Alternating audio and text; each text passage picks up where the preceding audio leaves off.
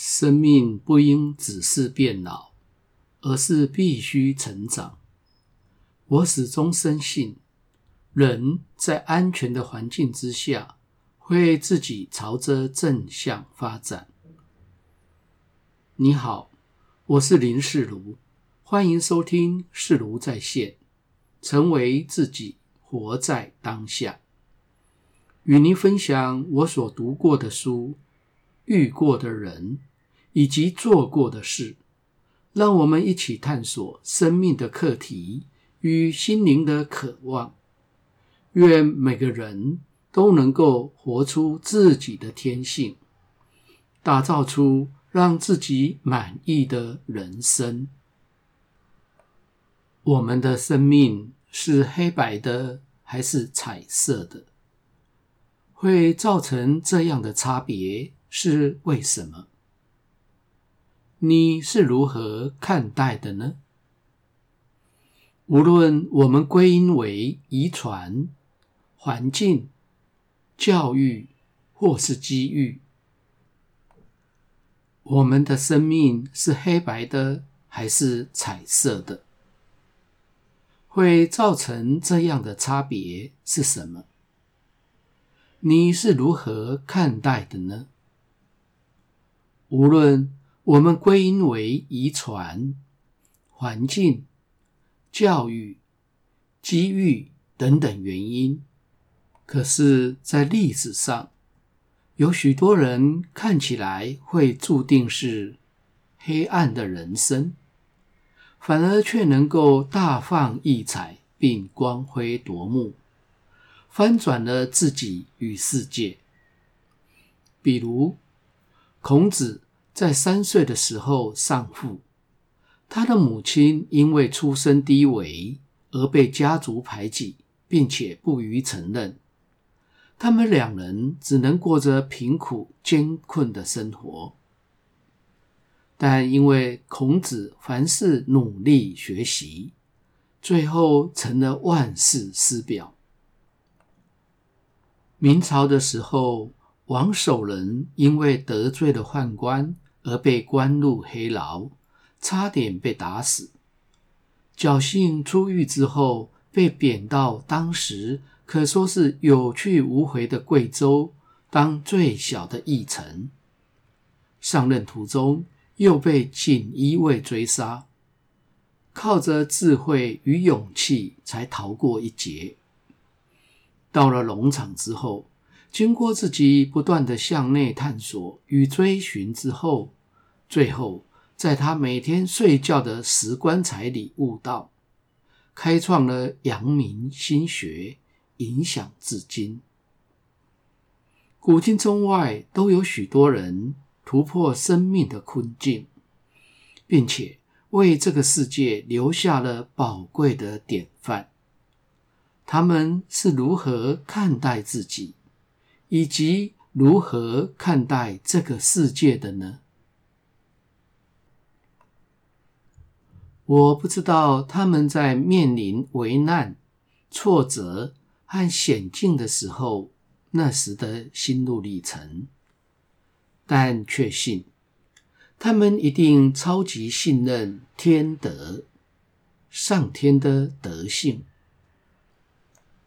比如，当年孔子在周游列国时，经过宋国的匡这个地方，匡地的人看到孔子。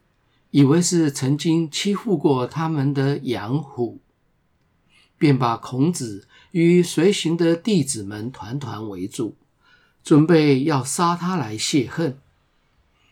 孔子和杨虎都是身高一百九十几公分的山东大汉，而且外貌长得又很像。他们两个都是鲁国人，因此很容易被错认。当时的情况十分危急，生性勇猛的子路马上抄起兵器，便要冲向去对战。孔子立刻制止了子路的冲动，然后淡定地对弟子们说：“文王死了之后，文化遗产不都是由我来继承吗？老天若要灭绝文化，就不会让我掌握了这些文化。老天若没有要灭绝文化，匡人能够把我怎么样？然后他对着子路说：“哪有修行仁义之人，改变不了世俗的凶暴呢？如果说我没有讲授诗书，不学习礼乐，那还可以算是我的过错。但是用经常阐述先王之道，喜欢古代的经典制度作为理由来责难我，那就不是我的过错了，那是命运的安排呀。现在你来唱，我来和。于是子路放下兵器，拿出了琴，开始弹唱起来。孔子于是和着音乐唱了起来。那个曲调非常的哀伤，唱了三遍之后，匡人终于知道弄错人了。眼前这个人并非凶暴的杨虎，于是脱下战甲，陆续离开了。在《易经系辞传》里写着“生生之未易”。也就是我们常说的“生生不息”的出处。对于这些相信天命、天德的人，自然相信天无绝人之路。无论是对自己、对别人以及对世界，都怀抱着无限的爱和信任，而最终能够绝处逢生。易经复卦的彖辞说：“复，其见天地之心乎？”意思是说，从复卦大概可以看得出来天地的用意吧。那么，这个天地之心是什么呢？它就是我们常说的“天有好生之德”。生命如薪火相传，终而复始，生生不息。关于这个十分重要的复卦，我们未来会深入的谈论，因为它有部分的意义与苏菲托波森所说的 “Die before you die” 有异曲同工之妙。都是我们朝向内在自律与心灵成长的真谛。关于天地之心与好生之德，和我有什么关系呢？他们在我的个人成长上以及教学上非常的关键，特别是在易学律动。葛吉夫神圣舞蹈的课程里，经常会有初学者因为动作组不出来而心生挫折，然后开始自我批判，同时感觉到痛苦、羞愧而哭泣、跺脚、捶胸、撞墙，甚至还有想要跳楼的。碰到这种情形，身为老师的我要怎么办？而我能够怎么办？大部分的时候，我会先把课程完全停下来，请所有的学员坐下，然后再请那位哭到不成人形的当事者坐在我的身边，接着。我会用温柔又坚定的眼睛正视着他，并且带着无限的包容和诚恳的态度与他谈话。我完全接纳他当下的状态。动作组不出来没有关系，伤心难过也没有关系。就算想要放弃，不愿意继续上课，立刻打包回家也可以。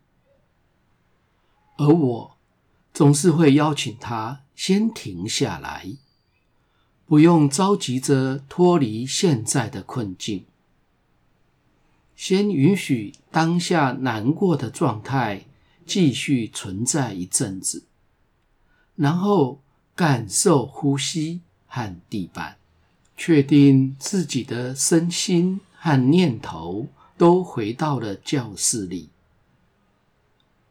然后再看看当下的自己，内在到底发生了什么？自己内心真正想要的是什么？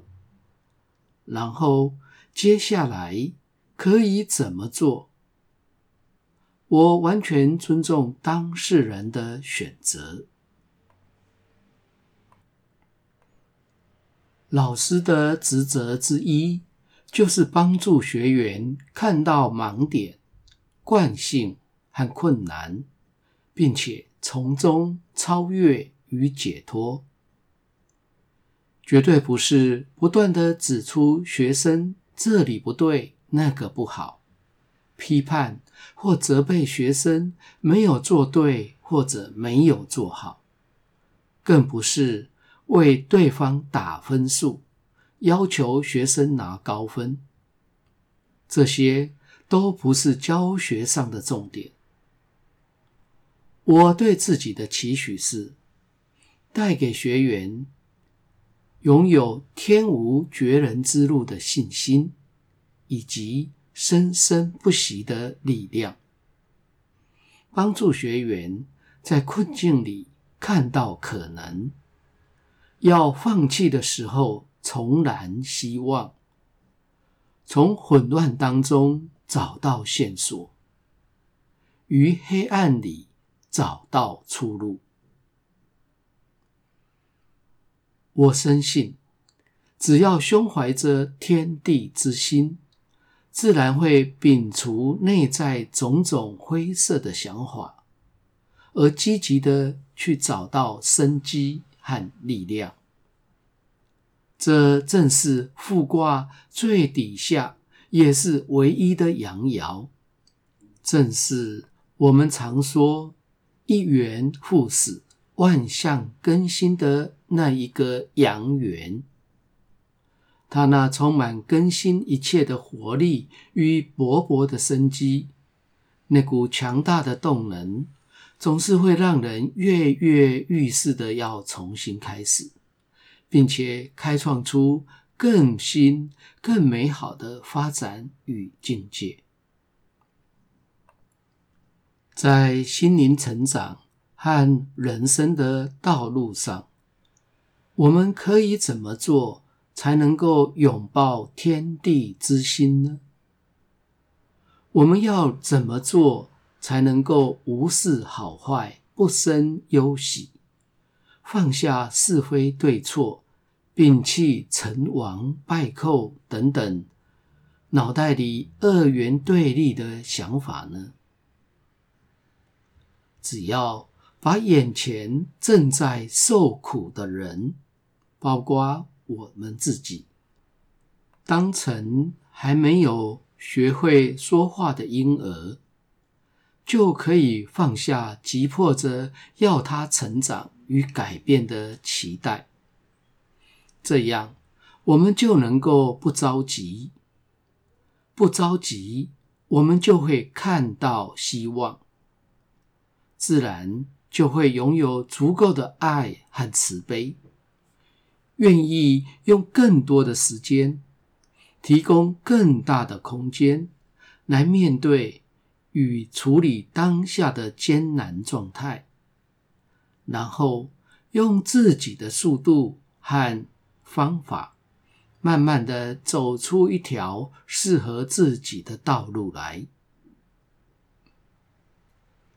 生命的成长过程当中，最宝贵的就是当事者拥抱了天地之心，建立起了信心与内在的力量，然后自己找到出路，从自己努力的付出当中，最终走出了自己的道路。这样，我们就可以和他一起赞叹存在的爱，以及这伟大的心灵运作，然后共同带着已经被更新的能量，用更深的凝聚，继续走向各自的内在之旅。感谢你的收听。下次的主题是：恭喜你，终于没有钱上课了。每当有人面临很想去上课，却因为没有钱而万分苦恼时，我往往会致上恭喜与祝福。成长之路终于来到了没有钱上课的这个坎了。这个时候，往往我会被骂说：“人家一心努力向上学习，正因为财力不济而痛苦纠结。你不帮忙，也不安慰人家，也就算了，还在那边说风凉话，落井下石，实在是太可恶了，太没有爱心。”我为什么会说恭喜呢？欢迎下集继续收听。如果你喜欢本节目，请订阅并分享给周遭的朋友。欢迎留言评论，我会根据你的意见来改进节目的内容与品质。期待在每个星期二和星期六早上六点，在各大 Podcast 的平台。与你一起追寻，成为自己，活在当下。每周持续为您开讲。